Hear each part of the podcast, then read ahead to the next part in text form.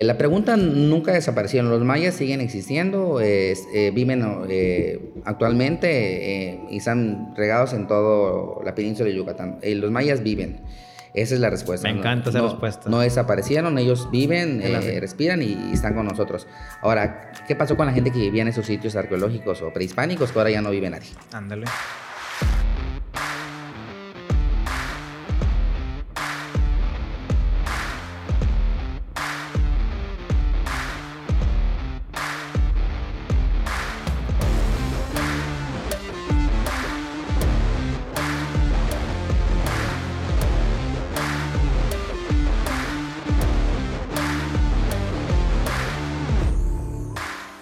Bienvenidos amigos a este nuevo episodio, un episodio diferente, inusual y sobre todo cultural. En esta ocasión estamos con un arqueólogo, primera vez que tenemos a un arqueólogo, de hecho primera vez que conozco un arqueólogo y creo que esta plática va a estar mega, mega interesante con Cristian, Cristian Alonso, arqueólogo del estado de Yucatán. Bienvenido Cristian. Ah, muchas, muchas gracias este, Eliud este, por tu invitación este, pues acá contento, ¿no? También de, compartir un poco, sea un poco, ¿no? De lo que uno sabe o lo que uno hace.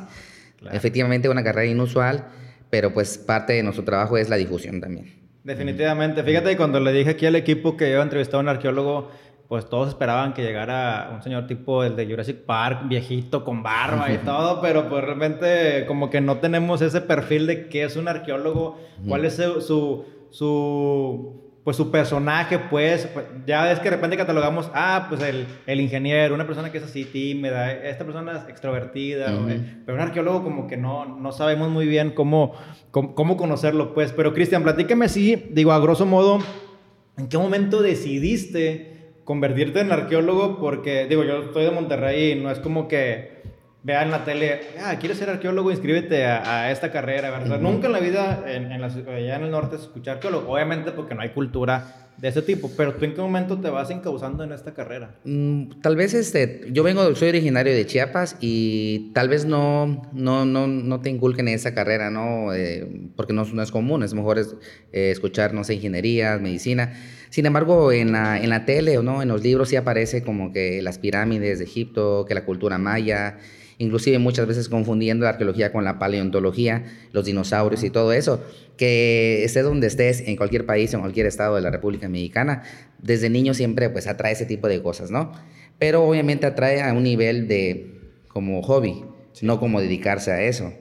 Y efectivamente, pues yo pasó de hobby a una carrera profesional, pero también tuve una etapa en la que estudié un año de ingeniería bioquímica.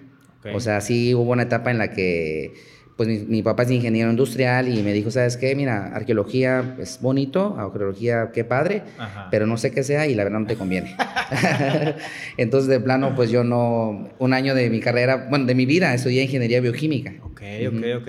Después abandoné. o sea, realmente te diste cuenta, no me gusta, no es lo mío y te seguía lateando el tema de la arqueología. Sí, porque también, bueno, parte de, del trato que tuve, ¿no? Eh, en ese entonces con mi padre fue de que, de que iba a probar ¿no? la ingeniería bioquímica, o sea que era una carrera que pues a, lo sumo me atraía por la biología, pero en lo particular, o sea, la química, los números y todo eso, se me dan, pero estudiando demasiado, o sea, ahora sí que esforzándome muchísimo y sentía que pues no iba a ser competitivo una vez egresando de una carrera en la que yo con duras penas pues, pues le entendía, ¿no? Claro. Entonces, este, mi padre me dijo, ok, eh, termina ese año completo en, el tecnológico, eh, con buenos pues, promedios y todo, para que yo te dé de baja temporal y vayas por tu sueño, ¿no? Que en ese caso fue la arqueología.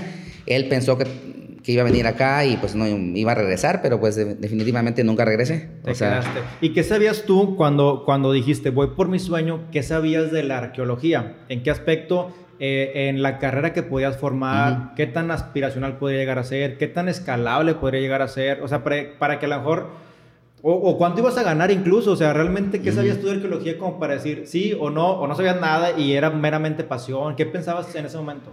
En, definitivamente creo que era meramente pasión, o sea, pasión porque eh, yo desconocía, o sea, en, cómo podía laborar, o sea, en dónde me, podían pagar, ¿no? A fin de cuentas, por algo que me gustaba hacer y que me sigue gustando hacer.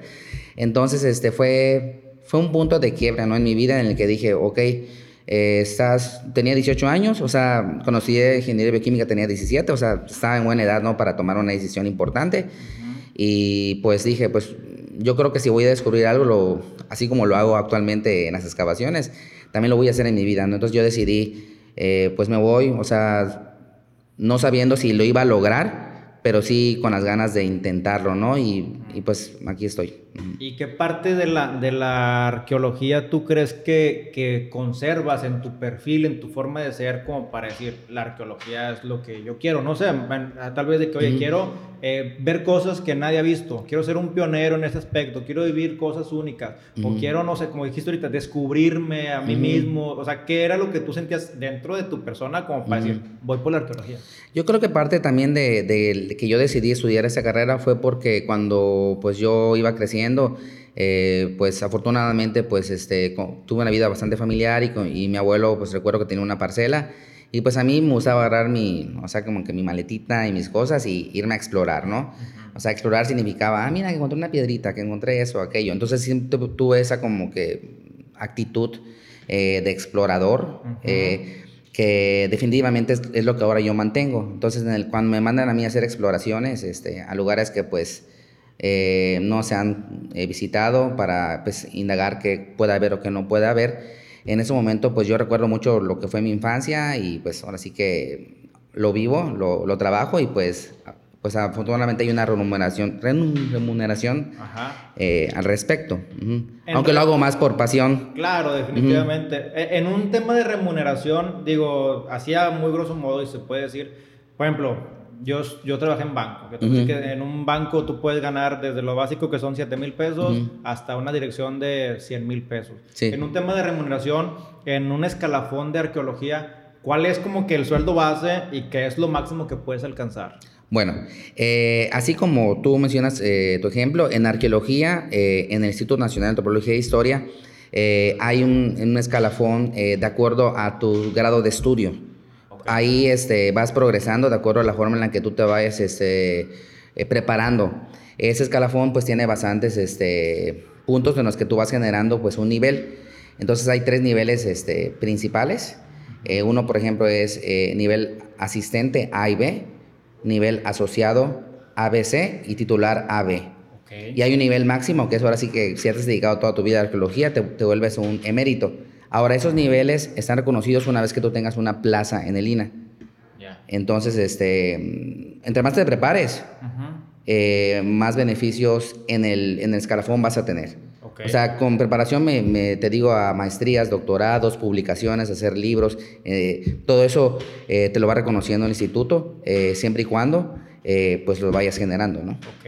¿Y tú estás en un escalafón intermedio? ¿Todavía sigues creciendo?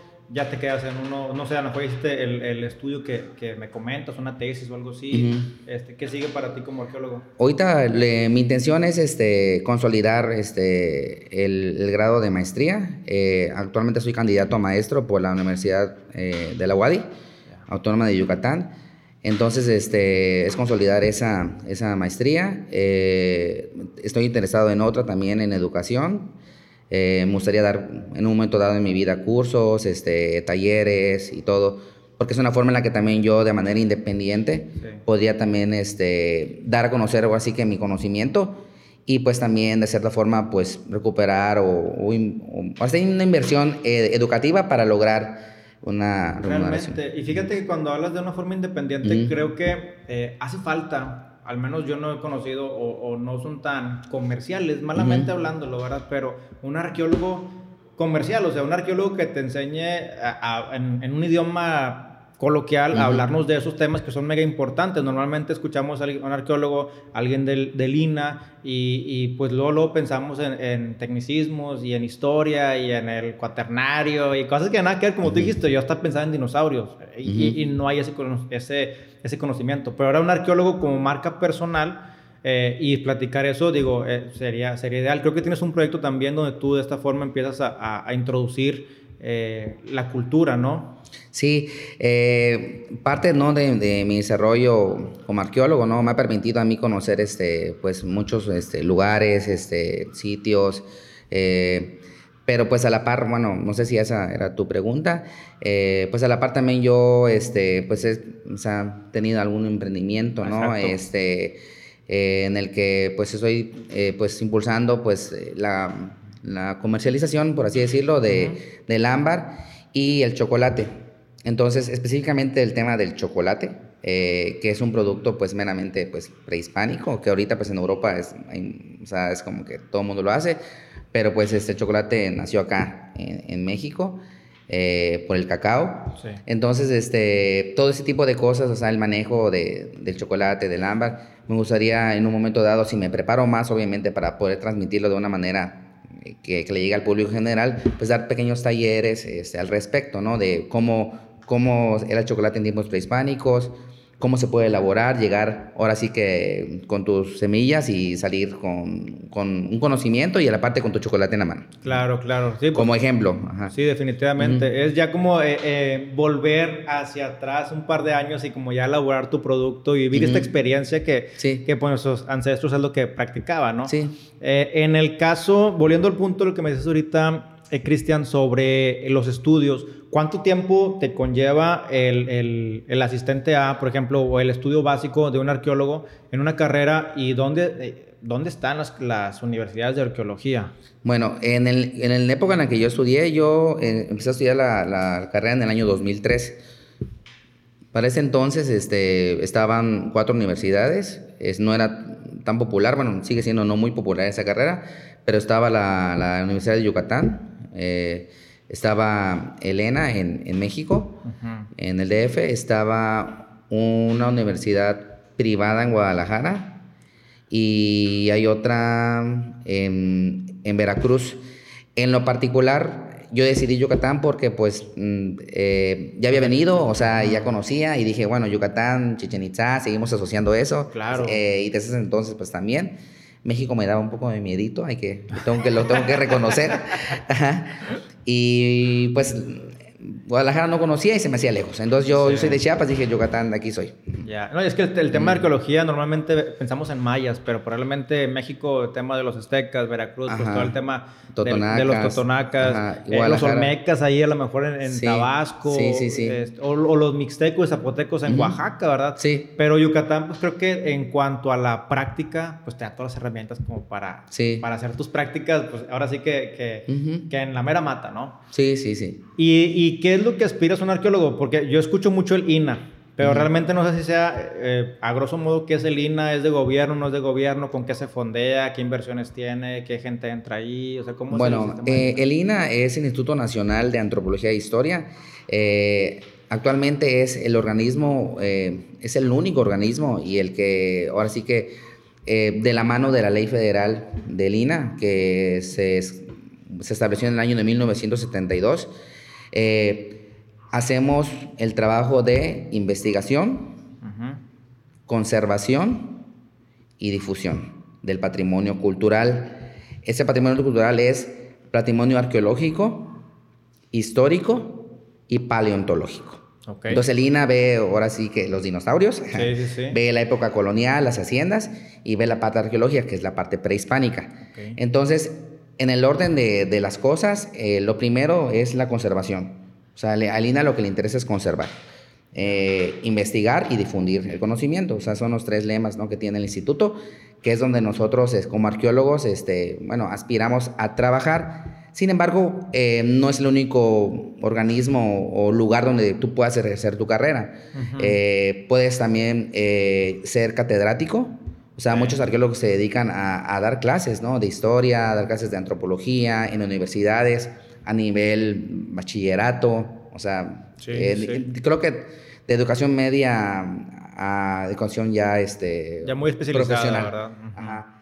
Y este y pues entre otras actividades este también parte de la difusión ¿no? de, del conocimiento es también generar publicaciones eh, que es donde tú también eh, como arqueólogo puedes ir subiendo en el escalafón o sea, desde capítulos de libros especializados o hasta de plano hacer un libro de un tema en particular. Ajá. Sí, sí, sí. Y como arqueólogo independiente, ¿hasta qué punto debes pedirle permiso a alguien para, para investigar o conservar según tu, o sea, tu, tu, pensamiento, no que ah, lo voy a conservar esta parte, ¿verdad? Porque es mío o está en el terreno de mi abuelo.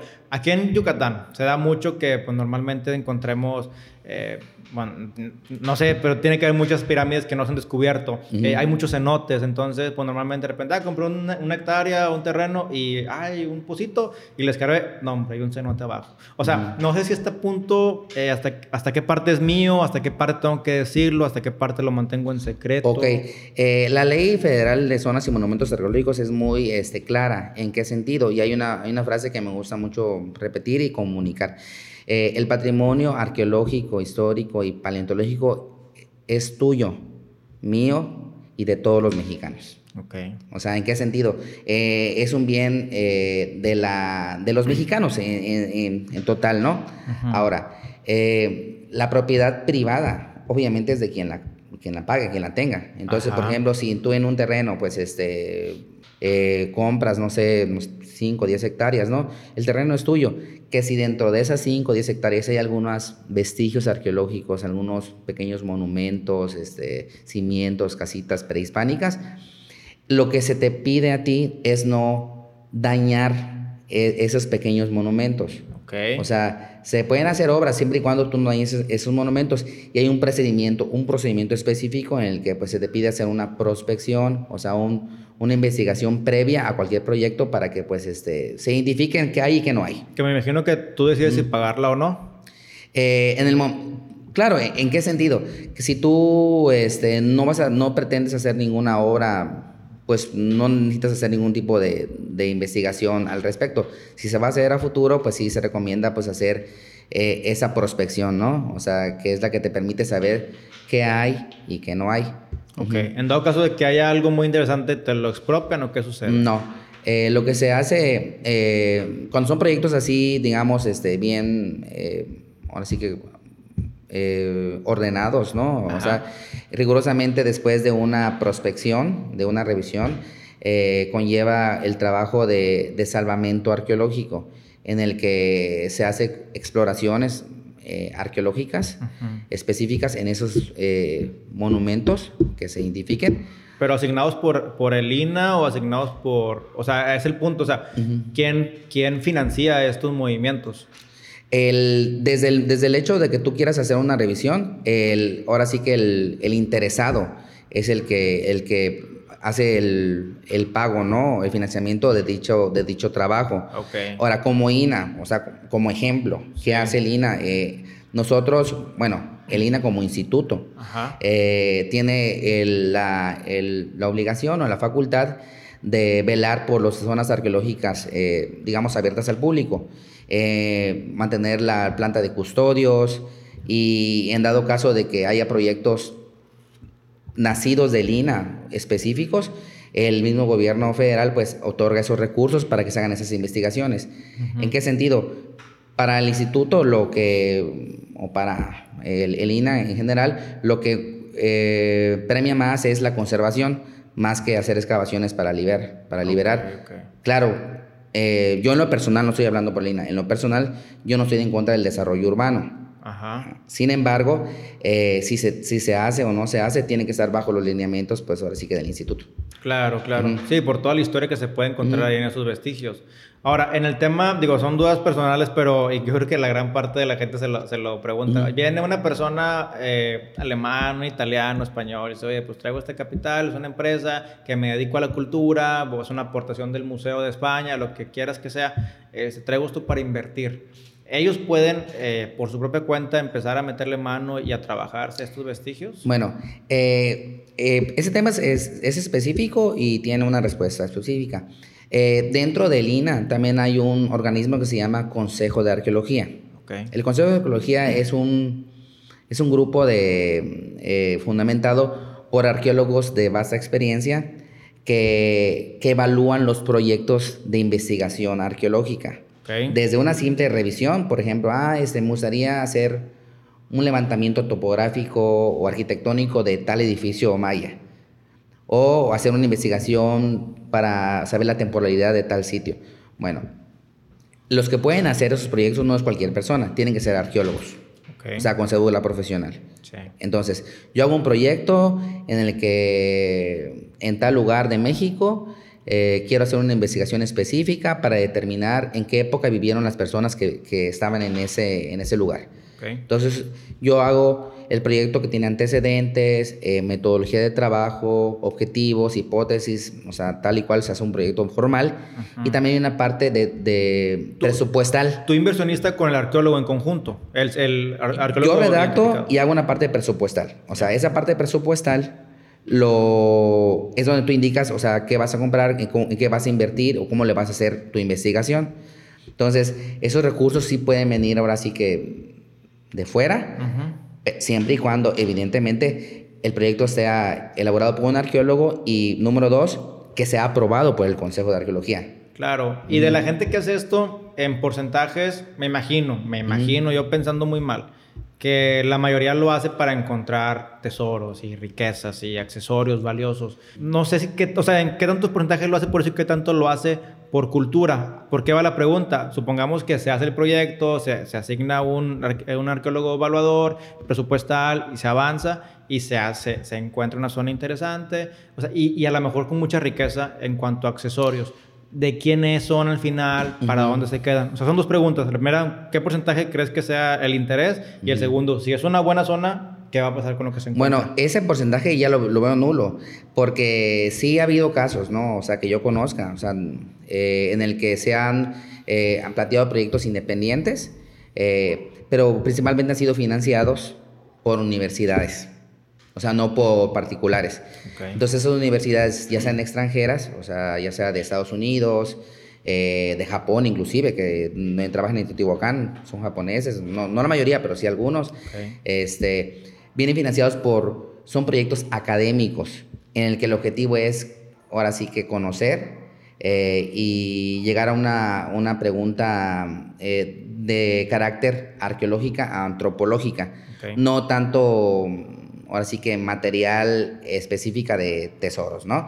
Ahora, si dentro del proyecto de investigación aparecen hallazgos importantes, eh, en ese momento, pues es un plus. ¿En qué sentido? De que podrían ser piezas que tengan mayor divulgación, por ejemplo, cuando se encuentra una máscara de jade, cuando se encuentra una tumba real. Eso nos permite dar a conocer cosas que de manera usual pues no se encuentran y, y, te conlleva a tener libros, te conlleva a tener publicaciones, hacer, hacer mayor difusión eh, y en definitiva conocer cosas que pues este, hasta ese punto pues no se sabían. Claro, ahorita se escucha todo ya con, con mucha, con mucho orden, con mucha revisión, con auditorías, con seguimiento. Me imagino que hace 20, 30 años, 50 años pues no existía todo esto. Eh, y seguramente se fueron perdiendo muchas piezas pues de mucho valor, ¿no? Eh, Definitivamente. ¿Existe todavía o fue un mercado negro de, de piezas eh, de alto el, valor? El mercado negro de, de, de piezas arqueológicas existe. Sí. O sea, eh, hay, una, hay, una, hay una planta, digamos, jurídica en el, en el Instituto de Antropología que pues vigila eso, ¿no? O sea, digamos, desde el Face, ¿no? O que están vendiendo alguna pieza aquí o allá, o sea, se, se, se llegan pues, a enterar, ¿no? Existe un mercado negro, sí existe. Eh, ahora, en, antes de la ley federal, que fue en el año de 1972, y en los primeros años de la ley federal, evidentemente pues habían exploradores, ¿no? Que, que, venían del extranjero con el objetivo de conocer, ¿no? Esas pirámides que decían que habían, ¿no? Pero también hay un caso específico, por ejemplo, en el caso del cenote sagrado de, de Chichen Itza. Ese cenote, pues fue ahora sí que totalmente saqueado, o sea, a un nivel de, de, que lo querían drenar, que lo querían decolorar, lo dragaron, o sea, específicamente, pues ahora sí que con un aparato eh, y sacaron el y descontextualizaron toda esa parte que para nosotros es muy importante. Eh, todo eso fue eh, en un momento en el que no existía la ley federal. Entonces, gracias o debido, más que gracias, debido a ese tipo de acciones, eh, en una época pues se empezó a regularizar todo eso y actualmente pues este, en la medida de lo posible eh, está bien regulado. Y me imagino que lo que se dragó, por así decirlo, previamente, pues no sé si la ley aplique en retroactivo o no, pero ya está en museos y ya están de perdido. Bueno, tienes la licencia, ya sé que me lo quitaste, ya te lo certifico, si es fidedigno, muéstralo. También para que se divulgue, ¿no? De cierta manera, pues ayuda. Ya está, ya está en o sea, ya está así que registrado y todo.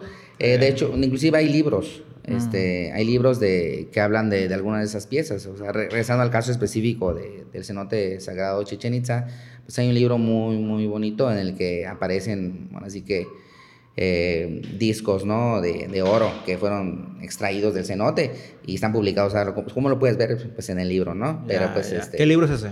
en este momento no tengo el dato ah, específico, pero pues igual se los, se los, comparto. Pero digo, a lo que voy, que no todas las piezas, pero algunas sí ya, ya llegaron al menos a, la parte de difusión, ¿no? Que sabemos que, que, salió, ¿no? Y así como en Colombia está el famoso camino hacia el Dorado y el Atlantis en el océano, eh, aún queda un, pasaje, un lugar escondido en el Popol Vuh o algo por el estilo, o, ya se acabó ese misticismo o esa magia de que aún hay algo de los mayas que se esté buscando en el inframundo, no sé, algún, alguna historia como ese tipo. Pues este, a lo largo de mi carrera, pues me he topado mm, con, bueno, trabajo mucho de la mano de, la gente, ¿no? O sea, cuando vamos a, a una excavación, este, siempre estamos eh, acompañados de gente que, que, vive cerca de la zona, o sea, gente que pues de alguna u otra forma son descendientes directos, ¿no? De la gente que vivió ahí, o sea, eh, y muchas veces este, al platicar con ellos, ¿no? Desde, desde que hablan maya, o sea, es algo que, que pues es algo súper importante para mí, es, es algo que, que, vive. Te transportan, no me imagino. Eh, exactamente porque eh, o ves las casas absidales que son, o sea, las de planta pues ovalada, eh, estás haciendo una excavación, te encuentras con ese tipo de arquitectura, entonces ves cómo desde tiempos prehispánicos, tanto la arquitectura, la, el idioma, el lenguaje, la comida y ciertas tradiciones se van transmitiendo de generación en generación. Entonces, ese misticismo tal vez ya no esté tal cual, pero sigue llegando hasta nuestras fechas y ante nosotros eh, toda esa tradición milenaria. Claro. O sea, sigue habiendo todavía todo eso que, que estaba en tiempos prehispánicos y, y se vive. Sí, oye, eh, Cristian, y una parte de este misticismo de, épocas eh, prehispánicas y demás es el, respeto y el honor a la tierra, porque pues también de ahí se consume, se, trabaja, se consume y hace el agradecimiento, pues ahora sí que a Gaia y, a, todo esto, ¿no? De lo que nos da la tierra. Eh, cuando yo empecé a conocer un poquito más de Yucatán, escuché mucho que cuando alguien compraba una tierra, pues tenía que hacerle una ofrenda a los aluches, que pues es la gente que, que, vivió ahí o antepasados o espíritus o duendecillos, como le quieras llamar, ¿no? ¿Estos van relacionados con la cultura maya o es una distorsión de estas historias? Eh, ¿tú, ¿tú, también lo practicas? Eh, o sea, ¿qué, ¿qué, opinas de esto? Son dudas que todavía traigo y que conozco que se usan en Yucatán bastante. Este, los aluches, este, yo, yo creo que es una más que maya bueno, el término alush sí es acá, pero yo creo que es una tradición mesoamericana. Con mesoamericana estoy hablando de, de, México y parte de Centro, bueno, Centroamérica. O sea, entonces, porque en, distintas regiones de, del país eh, existen ese tipo de, de duendecillos, pero con otros nombres. o sea, sí, sí, se, se, dan, aparecen y todo. En Yucatán es como que más, este, más común, ¿no? Eh, escuchar eh, o hablar de algo de ellos. Pero pues yo creo que más que yucateco o más que de la península es mesoamericano. O sea, eso es algo más, más allá, este, más global claro. en cuanto a México. Sí, está interesante. ¿Y qué te ha dado la, arqueología? No, la arquitectura bastante. ¿Qué te ha dado la arqueología a ti, Cristiano? O sea, ¿qué tipo de experiencias eh, has podido vivir que tú puedes decir, gracias a la arqueología o sea, me siento pleno, o hice esto, o logré esto. O sea, ¿qué satisfacción te da la arqueología? Definitivamente, este, yo creo que día a día, ¿no? Cuando tengo la oportunidad de, levantarme, ¿no? Eh, e ir a campo, eh, para mí es como que decir, voy a descubrir, voy a conocer, eh, caminar, estar en contacto con la naturaleza, hacer pequeños hallazgos. Todo eso para mí, mi día a día, me lleno de, alegría, ¿no? O sea, de satisfacción, de decir que estoy yendo a, trabajar, pero también estoy yendo a disfrutar. ¿Por qué? Porque es algo que a mí me apasiona, me gusta. Y por otro lado, pues también eh, cuando me ha tocado la fortuna de, de, que me den la oportunidad los arqueólogos este, ya basificados ¿no? de Lina para hacer el estudio de, de, los ornamentos o piezas que encontraron en contextos importantes. Wow. Eso es para mí fantástico, ¿no? Entonces... Tenerlos este, en tus manos o, o, trabajarlos, como que pensar todo lo que se vivió en sí, su momento, ¿verdad? He ido, bueno, me ha tocado trabajar en piezas de museo, o sea, en las que pues ahora sí con custodios y todo, eh, ver la pieza, una pieza tan importante, ¿no? Medirla, analizarla, checarla y llegar a, a un punto en el que después de un estudio ya específico, especializado, divulgues ese conocimiento y vayas a, a transmitir todo eso, ¿no? Eh, ¿El carbono 14 va dentro de esos estudios? Cuando haces este, un, un análisis de datación, hay distintas este, técnicas, ¿no? Una de esas es el carbono 14 porque es como que más, este, más exacta en cuanto al grado de, de, error, ¿no? O sea, pero nosotros por lo general hacemos una, las pruebas este, de datación relativas, que te da un rango un poquito amplio de entre 50 años y todo pero son mucho más este, económicas, ¿no? Porque Eso iba. datar cada pieza, ¿no? Con carbono 14, o sea, no se iba, es muy caro. Se acaba el presupuesto. ¿sí?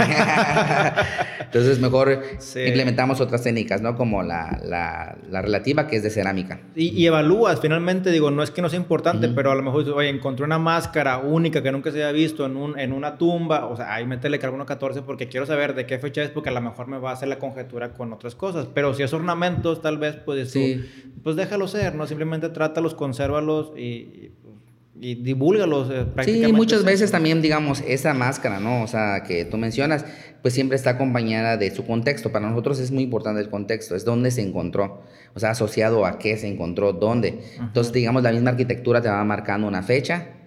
Eh, si está acompañada de, de, una vasija, esa vasija ya sabemos de qué fecha es, entonces como que poco a poco hilamos así eh, el gran rompecabezas que es la arqueología claro. y pues este ya podemos tener una, una, pues una conclusión o una teoría un poco ya más fuerte. Ya. Mm. ¿Y qué sientes o sea, al, al, tener esas piezas? No sé, o sea, ¿hay alguna experiencia que, que tú detones?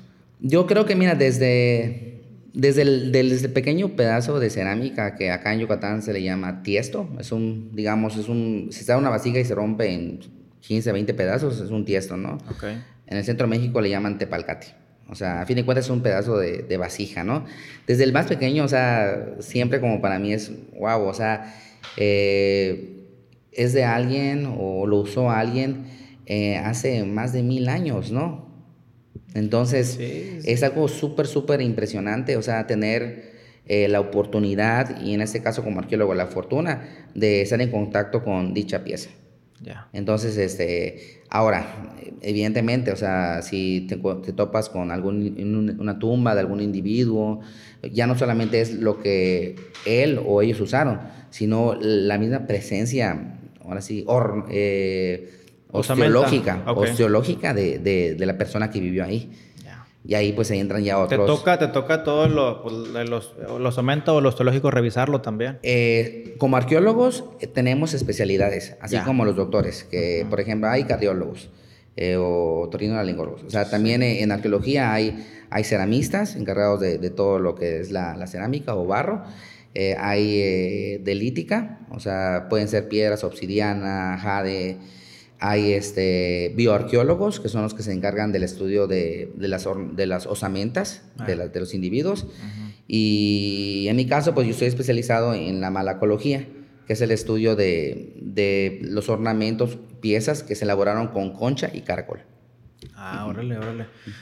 Pues está, está, muy interesante porque así uno pensaría que ve todo lo que llegó a chécate esto, llegó este otro y revisa tienes esto. Que tener conocimiento, es como que, como el médico general, tienes que tener conocimiento de, de, de todo, ajá, sí. de todo. O sea, no te puedes quedar así como que tan así corto en, en ningún aspecto, ¿no? Pero si quieres ahora sí tener otra oportunidad más allá de que te contraten para, para hacer la revisión de, de, del sitio, la excavación, y pues ahí está. Pero si tienes una especialidad, pues te pueden decir, bueno, aparte de, de, de, eso, te estoy contratando adicional a que me hagas el análisis de las piezas. Claro. Ajá, y eso pues te da un plus y pues también pues te da más tiempo de trabajo. Sí, y también pues la satisfacción ¿no? de, de sí. poder que te tomen en cuenta para ir un poquito más, más allá. Sí. Una excavación, Cristian, ¿cuánto tiempo te lleva a armar ahí el campamento? No sé, o sea, algo básico, algo medio o promedio.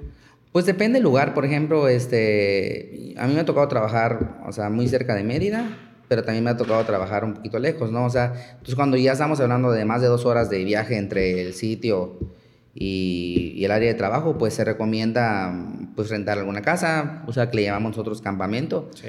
Entonces en dicho campamento, pues lo que hacemos es, este, pues vivir, ¿no? Durante la temporada en la que estás haciendo excavaciones que es una parte pues emocionante también, o sea, porque pues se recuerda pues aquellas épocas, ¿no? De grandes exploraciones en las que pues se eh, hacía sus campamentos directamente en la selva, que en algunos casos se siguen haciendo, pero pues en sitios que están muy alejados, ¿no? Eh, a mí me ha tocado pues estar cerca de, de, Mérida, pero pues nos levantamos muy temprano porque pues tenemos que aprovechar la, luz del sol de las primeras horas de la mañana, porque son las horas en las que eh, la, la, fatiga pues no es tanta, ¿no? Porque pues este es, es, es recorrer, es caminar muchos kilómetros, es en, en dado caso de ser excavaciones, este, pues literalmente mover piedras pesadas, eh, estar bajo el sol. Entonces, ¿No usa nada de maquinaria? No, no, no, lo que, lo que se usa son, pequeñas picoletas eh, y cuando son contextos así muy, muy delicados, eh, ya trabajamos un, una, un trabajo microarqueólogo, ¿no? O sea, de, de con brochitas y todo eso, ¿no? Y cuando es aún más delicado, también tenemos este, gente más especializada para sustraer la pieza, que son los de conservación. Ya. Y me imagino que si no puede salir en un día, es tápala, cuídala y que no vaya a llover. Porque a veces pasa de que, bueno, eh, siempre como que, ah, este, están excavando y y por ejemplo, si hay, si hay algún entierro o algo, este, pues digamos, un poco más relevante, eh, es mejor pues ahora sí que tratar de, de, Darle prioridad. Darle prioridad porque pues este, empiezan, o sea, como las voces y, y puede, pueden dañar ¿no? el contexto, que para nosotros es este, muy, muy, muy importante, que es lo más importante. me imagino que aparte del campamento, de, de entrada te alejas de la sociedad, te clavas eh, en, en, la selva, te clavas en el proyecto, pero además como que estás, me imagino, ¿no? Que te levantas y, y dices, ahora a ver qué parte de la historia voy a encontrar, ahora a ver, o sea, te metes en la historia de ellos realmente y dije, ahora déjame descubrir qué hacían en ese momento, ¿no? Sí, sí, sí. Eh, cada, cada, cada, cada contexto, o sea, cada lugar, cada piedra, eh, en, realidad todo, o sea, todo conlleva a esa emoción, ¿no? De, de, descubrir. Y, y, pues siempre teniendo pues una idea inicial, ¿no? ¿Para qué estás excavando? ¿Dónde estás excavando? Para poder tú resolver preguntas, ¿no? De, de carácter pues antropológico, que, que, es a fin de cuentas nuestro objetivo. Claro. De lo que tú has descubierto en estas excavaciones, en las historias, en los libros, en tu experiencia, ¿qué tipo de hábito crees que hayan tenido nuestros antepasados o ancestros que tal vez hoy en día lo hayamos perdido o que si lo, si lo tuviéramos así muy, muy estricto, eh, fuéramos diferentes tal vez como sociedad? No, es una pregunta bastante compleja. Yo creo que más que hábito, bueno, te respondería tal vez con otra cosa, pero yo creo que muchas veces este, se, se hace como que la parte muy romántica, ¿no? De, de, los mayas, de que solamente eran como de, rituales y cosas esas. Yo creo que más que, más que eso, ¿no? De, de qué tan diferentes eran, qué tan iguales eran a nosotros. O sea, qué tan eh, gente común podían ser en el sentido de que, de que reían, eh, jugaban, eh, tocaban instrumentos musicales, actividades cotidianas, ¿no? Que muchas veces esa parte no, la, no la asociamos mucho con los mayas. es de que, ah, bueno, Apocalipto, ¿no? La película. Ah, aquí tienen la cabeza, ¿no? Y que ruede. que puros rituales, puros, puras ceremonias y todo. Claro que existen. O sea, en la sociedad actual, o sea, como mexicano, Mm, hay misas, hay mítines políticos, hay de todo, o sea, actos eh, importantes, pero también en época prehispánica habían actividades cotidianas. Y yo creo que más que, que tanto ya no, somos nosotros como ellos, que tan iguales somos nosotros a ellos. en ese sentido es lo que a mí me gusta más este, promover. Sí, claro. la vida cotidiana, los ornamentos, e inclusive pues a veces a los errores, ¿no? Sí, definitivamente. No, sí, porque definitivamente uno siempre los ve como que hasta, ah, alienígenas, son de otro planeta. Y realmente, como tú dices... Gente común. Gente común como nosotros. Gente común, inclusive algunos que más preparados que otros. Claro. Ajá, eso sí, o sea, definitivamente. O Jerarquías, ¿quién sabe escribir? ¿Quién no sabe escribir? ¿Quién es el artesano? ¿Quién es el pintor? ¿Quién es el especializado? Porque pues eh, todo eso podemos observar también nosotros en las piezas. O sea, no es lo mismo encontrar un, un pendiente de concha pues toscamente labrado a un pendiente de concha que tiene hasta cinabrio o, glifos eh, grabados con tal delicadeza que dices, bueno, esa persona que lo hizo se dedicaba a tiempo completo a esa actividad. O sea, un especialista. Está muy interesante. Inclusive hasta buzos había. buzos. Claro, o sea, se han encontrado contextos en los que eh, se han encontrado hasta perlas, ¿no? Entonces, había de todo, ¿no? Albañiles, buzos, o sea, muchas cosas. ¿Y tú por qué crees que, o en tu contexto de arqueólogo, que desapareció la sociedad de o comunidad, o no sé cómo, de los mayas? Eh, tal, eh, la pregunta nunca desaparecieron. Los mayas siguen existiendo, eh, viven actualmente y están regados en toda la península de Yucatán. los mayas viven. Esa es la respuesta. Me encanta esa respuesta. No desaparecieron, ellos viven, respiran y, están con nosotros. Ahora, tal vez tu pregunta es, o es la que tal vez me querías hacer, eh, ¿Qué pasó con la gente que vivía en esos sitios arqueológicos o prehispánicos que ahora ya no vive nadie? Ándale. Bueno, ¿por qué? Porque pues, son grandes las ciudades, ¿no? Y dices, pues ¿dónde están? Claro. Bueno, hay que entender que, han pasado procesos no de 10, no de 100, de cientos de años. Entonces, la civilización maya como tal abarca tres periodos importantes y grandes. El preclásico, que es antes de Cristo, que es aproximadamente unos 500 años antes de Cristo, o 600, 700.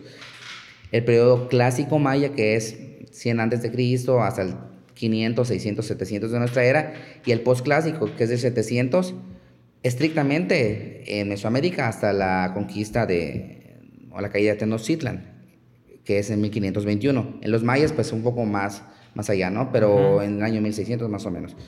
Entonces, durante esos grandes periodos eh, de tiempo, que estamos hablando más de 2.500 años de historia eh, prehispánica, eh, cada sitio tuvo pues distintos tipos de dinámicas, ¿no? O sea, desde la explotación masiva de, de, los árboles, desde grandes este, pandemias este, de salud, desde grandes cambios climáticos, a cada época y a cada sitio le tocó algo distinto no podemos hablar como un colapso generalizado en una época específica. Por ejemplo, cuando llegaron los españoles, Chichen Itza, pues ya no era ocupado más que para hacer ciertas peregrinaciones que hasta la fecha reciente se hacían. Mm. ¿Dónde vivían? Pues estaban eh, colocados este, en pequeñas poblaciones que con la llegada de los españoles fueron ocupadas. Una de esas es, este, la ciudad de Mérida.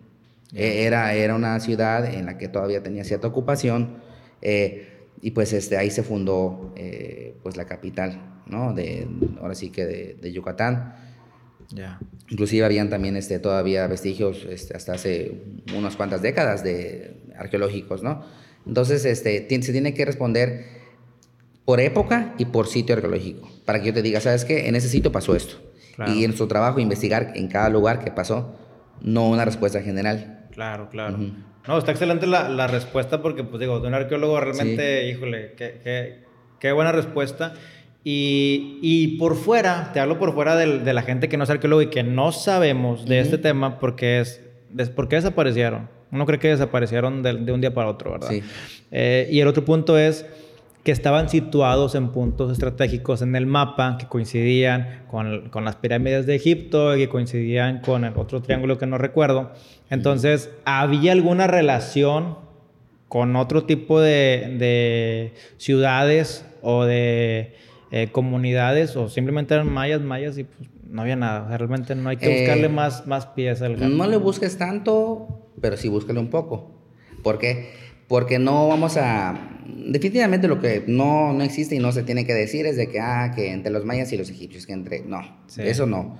Pero sí, hay, pero sí pueden haber contactos fuertes entre, entre civilizaciones aparentemente cercanas, pero si consideramos que son tiempos prehispánicos, ¿cómo tú vas a estar en Guatemala y vas a andar como que comerciando con Teotihuacán, que es centro de México, como si nada? ¿Por qué? Porque a fin de cuentas hubo contacto. Habían caminos, o sea, rutas de comercio bastante fuertes, pero que realmente si nos ponemos eh, eh, en los zapatos de ellos, eran, eran difíciles de lograr.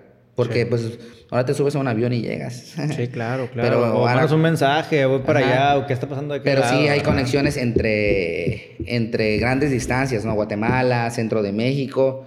Inclusive se está pues este, tratando de ver, eh, por ciertos hallazgos, relaciones entre Sudamérica, o sea, el área de donde estaban los incas y todo, con México, ¿no?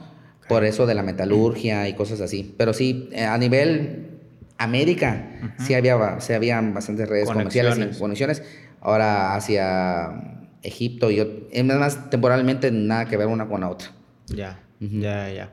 Y, y con lo que tú dices, digo, además de las conexiones interesantes, digo, en el tema de los incas, pues el, el, el acomodo de las piedras y que traían piedras de Machu Picchu, o sea, no te lo explicas, pero probablemente es mucho esfuerzo, mucho trabajo. O sea, como un arqueólogo, yo creo que lo ves todo más aterrizado y esto, a ver, sí hay magia, pero, pero hay más historia que magia, ¿no? Pero fíjate que eso de, de las piedras eh, tan grandes, ¿no? Colosales, de, este, de gran tonelaje, eh, pues también a mí me causaba como que curiosidad cómo, cómo lo hacían, ¿no? O sea, ¿en qué momento pones una piedra de 5 o 10 toneladas en la parte de arriba como que sin maquinaria pesada? Claro. Bueno, eh, cuando yo tuve, eh, bueno, cuando egresé de la carrera en el año 2007, eh, tuve la fortuna de que el director del sitio arqueológico de Sibichaltún, que hasta la fecha él maneja el proyecto arqueológico, el maestro Rubén Maldonado, que fue mi director de tesis, me contrató, o sea, una vez egresando de la carrera, yo pasé dos meses así como que diciendo, ¿para qué estudié esto? en mi mamá casi como que diciendo, no, pues, creo que me hubiera quedado con bioquímica. Pero pues el, destino creo que tenía algo pues bueno para mí y recibí, recibí una llamada yo eh, en mi hamaca, yo así como muy deprimido y era de mi director de tesis diciéndome, Cristian, te contrato para que trabajes en Cibichaltún. Ok. Y yo dije, claro, ¿cuándo empezamos? Ah, pues en octubre del 2007. Bueno, perfecto, fui y me tocó hacer la restauración de una parte de la escalinata monumental del sitio que es una parte que no está abierta al público, que se llama la Plaza Sur del sitio. Bueno, en esa Plaza Sur hay una pirámide bastante grande, voluminosa, que tiene una escalinata, como lo dice el nombre, monumental. Que había sido restaurada en tiempos, eh, en temporadas pasadas, y que a mí me tocó la parte, pues, en la que yo tenía que restaurar una parte adicional, porque los tiempos del proyecto, pues, eran cortos. Entonces, pues, me dijo, pues, sube esas piedras allá. Y yo, bueno, sí sé de anastilosis, sé que de cómo todo lo que fui estudiando, ¿no? Ajá. Pero esa gran piedra, no sé dónde va, o sea, haces excavaciones, tú determinas dónde va la piedra, pero ¿cómo lo voy a subir? Bueno, los mismos trabajadores, o sea, con sogas, con poleas, o sea, con maderas duras del sitio. Ah. O sea, iban amarrando, haciendo terraplenes, iban empujando y de una por una iban subiendo. O sea, trabajo titánico, pero que era posible. Entonces, ahí yo dije, no es algo de la noche a la mañana, es, es meses, es, es, lleva tiempo. Hay, hay estructuras que, que, es más, tardaron hasta generaciones en terminarlas, pero se podía hacer, se hacía. Claro, claro. No, pues la recreación está muy, está muy interesante. Y en México, para ti, ¿cuál es el mejor sitio abierto al público donde aún puedes eh, sentir esa experiencia? Eh, de estar dentro de una pirámide eh, que, aún no la han privado tanto. Sí, por el tema del de, daño, ¿no? Que muchas veces pues había tanta gente. Yo le llamo daño hormiga, ¿no? De que, que vas y, le quitas un pedacito, que le tocas. Oye, me tocó ir a Bonampak. Que sitio tan precioso y con pinturas pues, realmente frescas. Sí, murales. Pero al momento de subir los murales, al momento de subir y ver las pinturas pues que, frescas, el, rojo, el, azul, azul, Ajá pero veas los rostros de, la pintura y ya no tenían ojos. Ah. Porque pues eran los jades, ¿no? En algún momento pues se llevaron eh, los, los, jadecitos y eran los ojitos de las personas. Y pues digo, ¿qué es el robo hormiga realmente? O el daño hormiga que tú le llamas. Sí, daño hormiga. Eh, ajá, ese término lo manejo porque muchas veces, bueno, eh, en el súper, ¿no? esa frase la he dicho y la voy a volver a repetir. Yo me declaro este ladrón de uvas. Ajá, sí, lo acepto. Ajá. Sí, bueno, ya no lo hago ahorita porque me da miedo. ya se te quitó el vicio ese. ya, ya. Pero sí me declaro ladrón, de uvas. Pero sé que es un daño, es un robo hormiga, porque obviamente yo lo hago. Eh, tú, bueno, tú no sé si lo hagas, pero la gente que lo hace, al final se lleva, no sé, un kilo. Sí. Eh, y ese kilo, tradúcelo, tú sabes de números, ¿no? Uh Tradúcelo al mes y al año. Eh, ¿Cuánto estás perdiendo? La empresa, ¿no? Por el ladrón de uvas. Lo mismo pasaba con, con áreas o, sitios importantes eh, arqueológicos en los que pues iban eh, que el equipo acá, que le rey acá. Entonces por eso se, se clausuró. Ahora, regresando a tu pregunta original, yo creo que a mí, por ejemplo, el, sitio arqueológico de Tonina, en Chiapas, okay. Eh, para mí me fascina. Es el que está entre San Cristóbal y Comitán. Ah, ya. Y Comitán. Ah, está genial Se llama Toniná. Eh, de hecho, actualmente ahí se registró la, pirámide más monumental, o sea, en cuanto a volumétricamente hablando, de, de, Mesoamérica. Ok. Y... ¿Es de un familiar de Ekbalam? Este... De Ekbalam no, pero eh, es de, la época clásica. O sea, estamos hablando que es una temporalidad. Fue importante ese sitio, el de Tonina, ¿verdad? Sí, fue muy, muy importante. A mí... Una vez fui. A mí me encantó, este, cuando yo estaba estudiando inclusive la, la carrera, por ese sitio y por otro que se llama Lagartero, dejé también la bioquímica. Ya. Porque Lagartero también es un sitio muy bonito que, que está en Lagos de Colón, en Chiapas. Entonces ahí tienes la oportunidad de estar como que en, las cascadas, porque hay un río muy bonito, hay, hay lagos así preciosos y también hay sitio arqueológico. Es como que puedes hacer tres actividades en una. Y para ese entonces, no sé, no sé actualmente, pues todavía te permitían subir a la, a la, pirámide y todo. Entonces, que era pues la parte pues, em, pues emocionante, ¿no? Sí. Y que pues... Digo, esa parte de, de Toniná sí la recuerdo bastante bien, me gustó. Y pues Palenque, Palenque todavía en su momento cuando fui, eh, te dejaban entrar a la, a la, pirámide y habían ciertos pasadizos, pues son cortitos, pero como que para uno es de que, oh, estoy dentro de una pirámide, ¿verdad? Y te hace sentir esa, esa, esa magia. Pues sobre todo para que, que trae mucho misticismo y cuántas historias de que si este es el astronauta, que si anda en una nave espacial y cosa y media, ¿no? Entonces, eh, la reina roja, pues algo inusual, ¿no? Una, una, una reina maya. Sí. Digo, en el tema de Palenque, el, rey Pacal, ¿la tumba que está en el Museo de Antropología e Historia en la Ciudad de México es la original? ¿O no, o sea... Es una, réplica. Sí, porque tal cual sigue allá. está dentro. es, un, es una lápida de muchas toneladas que no, nunca se va a sacar y jamás... No se debe sacar y no se puede sacar. O sea, de plano pesa demasiado. ¿La han abierto o no? Claro, ahí encontraron al, al, rey, este, Pacal. ¿Qué opinas de él?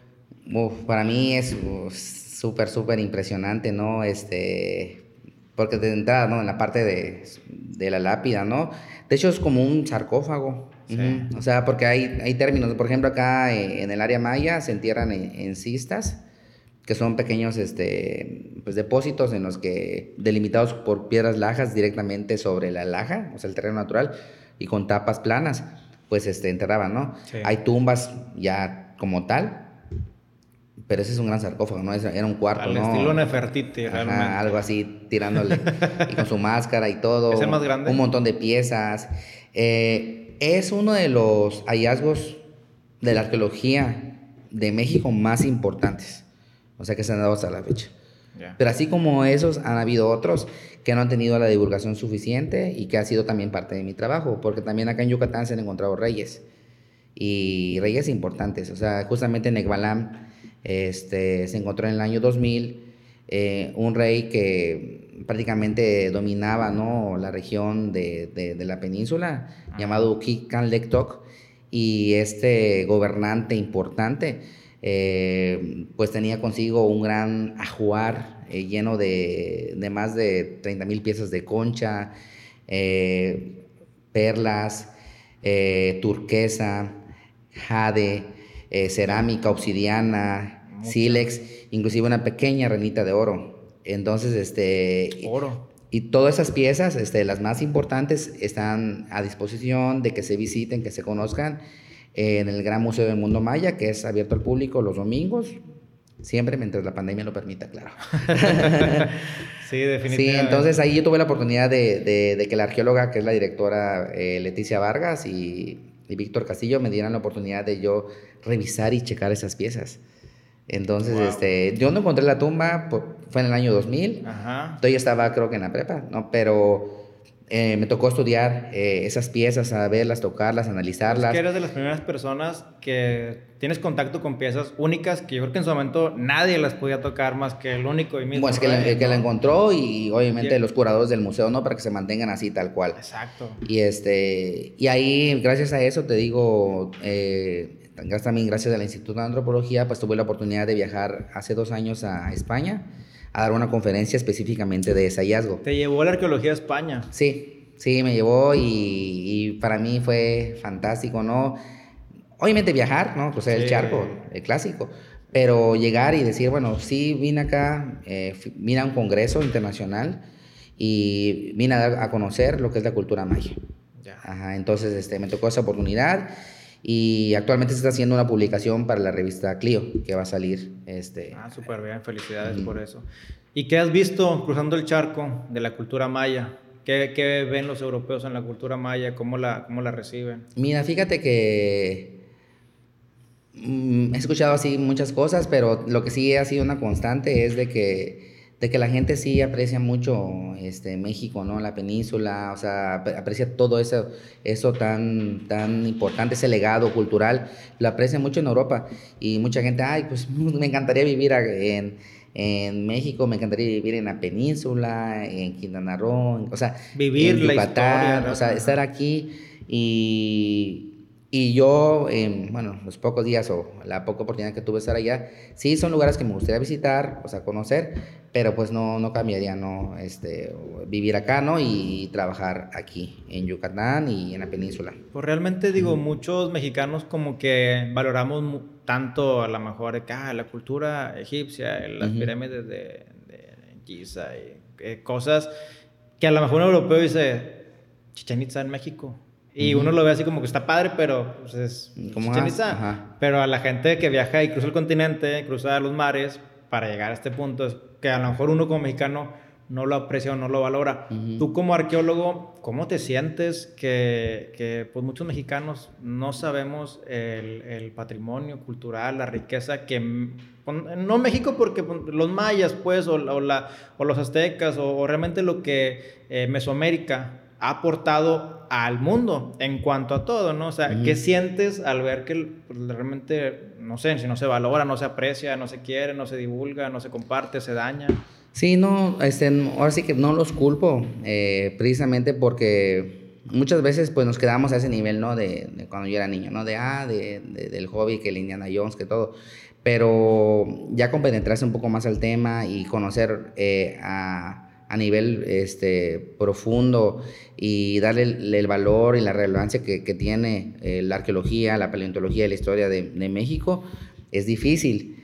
Eh, yo creo que nos falta también, este, como arqueólogos, este, no solamente eh, pues hacer las investigaciones ni, ni las conservaciones ¿no? de los sitios, sino también hacer mayor trabajo de difusión. O sea, eh, ponernos las pilas, este, hacer en la medida de lo posible, pues pláticas gratuitas, eh, congresos se, estaban haciendo se siguen haciendo.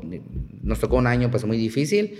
Eh, justamente el Centro INA Yucatán, a través del arqueólogo Ángel Góngora, organizó durante cinco años consecutivos, si no es que seis, un congreso totalmente gratuito y abierto a todas las personas para que vayan a la biblioteca de Lina en diciembre y conozcan nuestros hallazgos de primera mano. Entonces era un congreso bastante bonito porque la gente iba, te hacía preguntas directamente a ti. Eh, teníamos nosotros este, la facilidad de respondértelas y después de ese congreso, al año, eh, sale la publicación. Ah, o sea, el resumen eh, de, un poco coloquial, un poco más abierto, para que la gente pues vaya, vaya conociendo. ¿Por qué? Porque si no hacemos eso, pues definitivamente pues eh, nos quedamos con, con, la idea de las clásicas, ¿no? Sí, no, y es que uno pensaría que llegarle a un arqueólogo pues es muy complicado, o sea, como que no, o sea, no sé, son científicos y, no, no sé qué preguntarle, o sea, y realmente es gente que quiere compartirnos lo que sabe, pero pues también necesitas que la gente pues le interese, ¿verdad? Para que haya esa buena, esa buena conexión y relación. Así es. Oye, Cristian, ¿y tú como arqueólogo a qué aspiras? O sea, ¿cuál será para ti el mayor logro que tienes todavía pendiente por hacer esto? Cuando llegue a este punto, me puedo ahora sí que ir en paz de este mundo. Pues, pues fíjate que sí, eh, no, no, no, no me he puesto a pensar así. Ah, es una pregunta que se me complica también responder porque justamente cuando yo estaba estudiando la ingeniería bioquímica, sí me llegué a plantar así a nivel mental, o sea, y energéticamente hablando, lograr ser arqueólogo. Entonces llegué a ese punto, ¿no? Y dije, ok, ya lo soy. Entonces me, se me ha venido complicando, ¿no? Ese siguiente paso. Lo he venido gozando. O sea, he, estado como que viviendo mi sueño. O sea, claro que no puedo quedar ahí. Y creo que mi siguiente paso, eh, que lo he venido trabajando también este, durante años, ha sido la publicación de un libro eh, en el que pues yo resuma eh, o de mi punto de vista de, de, del área en la que yo pues trabajo más, que es el área de los ornamentos, de las conchas y todo eso, pero pues un poco más abierto, ¿no? Para que no sea muy específico, sino como que dejar un legado, ¿no? De mi conocimiento. Sí, Y para eso, pues yo creo que me faltan unos años más para que, pues, cada año siempre se aprende más. pero tampoco me quiero quedar como que, eh, ah, dentro de 10 años, tal vez dentro de 5 lograr ese objetivo. Ya, ya, ya. No, pues un, libro es una forma de trascender y, de impactar y de cambiar el entorno. Oye, Cristian, y ya para ir cerrando, digo, volteando hacia atrás y volviendo a cómo inició esta charla, eh, ¿qué piensa tu papá después de, estos logros o de que su hijo pues está haciendo lo que le gusta y que a lo mejor no siguió su pues su, indicación imperativa de que fuera eh, eh, biólogo, bueno, esta carrera de, ya, que conlleva biología, pero bueno, voltea y te ve feliz y te ve gozoso, ¿hay algún tipo de retroalimentación después de todo esto? Pues fíjate que, que, yo definitivamente le agradezco y le sigo agradeciendo a mi, a mi padre, o sea, la, la oportunidad de que aunque él tuviera la visión eh, de que yo fuese ingeniero, este, porque él, él es ingeniero, actualmente sigue todavía laborando en el tecnológico. Eh, le, agradezco mucho ¿no? la oportunidad de haberme permitido desarrollarme como arqueólogo.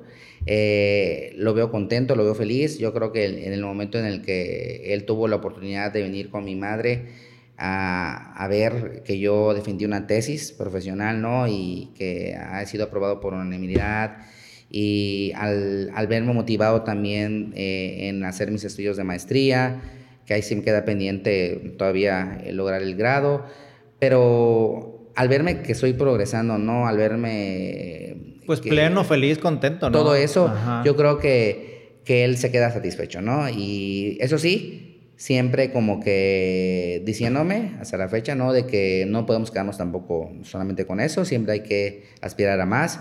Eh, más en estos tiempos que es difícil ¿no? lograr eh, tal vez una plaza y todo, pero pues no, no es imposible tampoco. Entonces él es un ejemplo para mí hasta la fecha y pues este, yo creo que gracias a él yo voy a seguir también echándole más ganas a, a lo que quiero hacer como profesional. Súper bien, Cristian. Y en temas de películas, libros, eh, series tal vez, ¿hay algo que tú digas, todo mexicano tiene que ver esta película o leer este libro o algo por el estilo que a lo mejor empieza a dar esa curiosidad o que te muestre un poquito la historia? Bueno, ajá, tal vez no. Bueno, hay un libro que se llama Azteca, este, que, que es, está muy padre porque realmente te cuenta y en el momento que lo empiezas a leer, te metes de lleno a, a vivir esa época, ¿no? Y de hecho fue escrito por alguien que estuvo muy preparado, ¿no? En cuanto a las cosas eh, prehispánicas, entonces tú lo lees y ya vives en Tenochtitlan. ¿Te acuerdas del nombre del autor? Me imagino que debe haber muchos aztecas, digo, a lo mejor al momento de golearlo puede haber muchos resúmenes del libro y cosas Tal vez en ese momento, no. Si quieres luego me lo pasas, como quiera, y a ver si lo podemos pasar. Sí, sí, sí. Y hay un libro que me inspiró aún más, ¿no? Eh, que es una, es una saga, que sí, sí sé cómo se llama el autor. Se llama Jean Owl.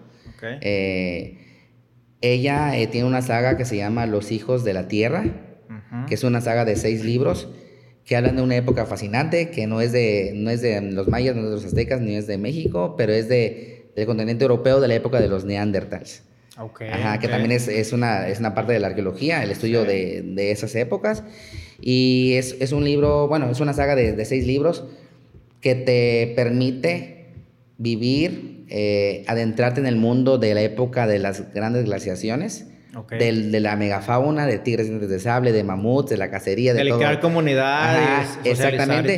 Y, en una época en la que todavía existían la, eh, dos razas, bueno, eh, especies humanas, el, Homo sapiens y, el Homo neandertal. Entonces, esa saga sí se la recomiendo, les va a encantar. Los hijos de la tierra. Es bestseller, Los hijos de la tierra. Súper bien. Sí. Pues bueno, Cristian, ya para despedirnos y cerrar aquí el podcast, este capítulo que estuvo bien interesante, eh, ¿hay algún mensaje que quieras compartirle, pues ahora sí que a, la gente que nos escucha, que a lo mejor no sabe de arqueología, que le interesa o que sabe algo? No sé, o sea, un arqueólogo, ¿qué nos puedes dejar como mensaje final de este episodio?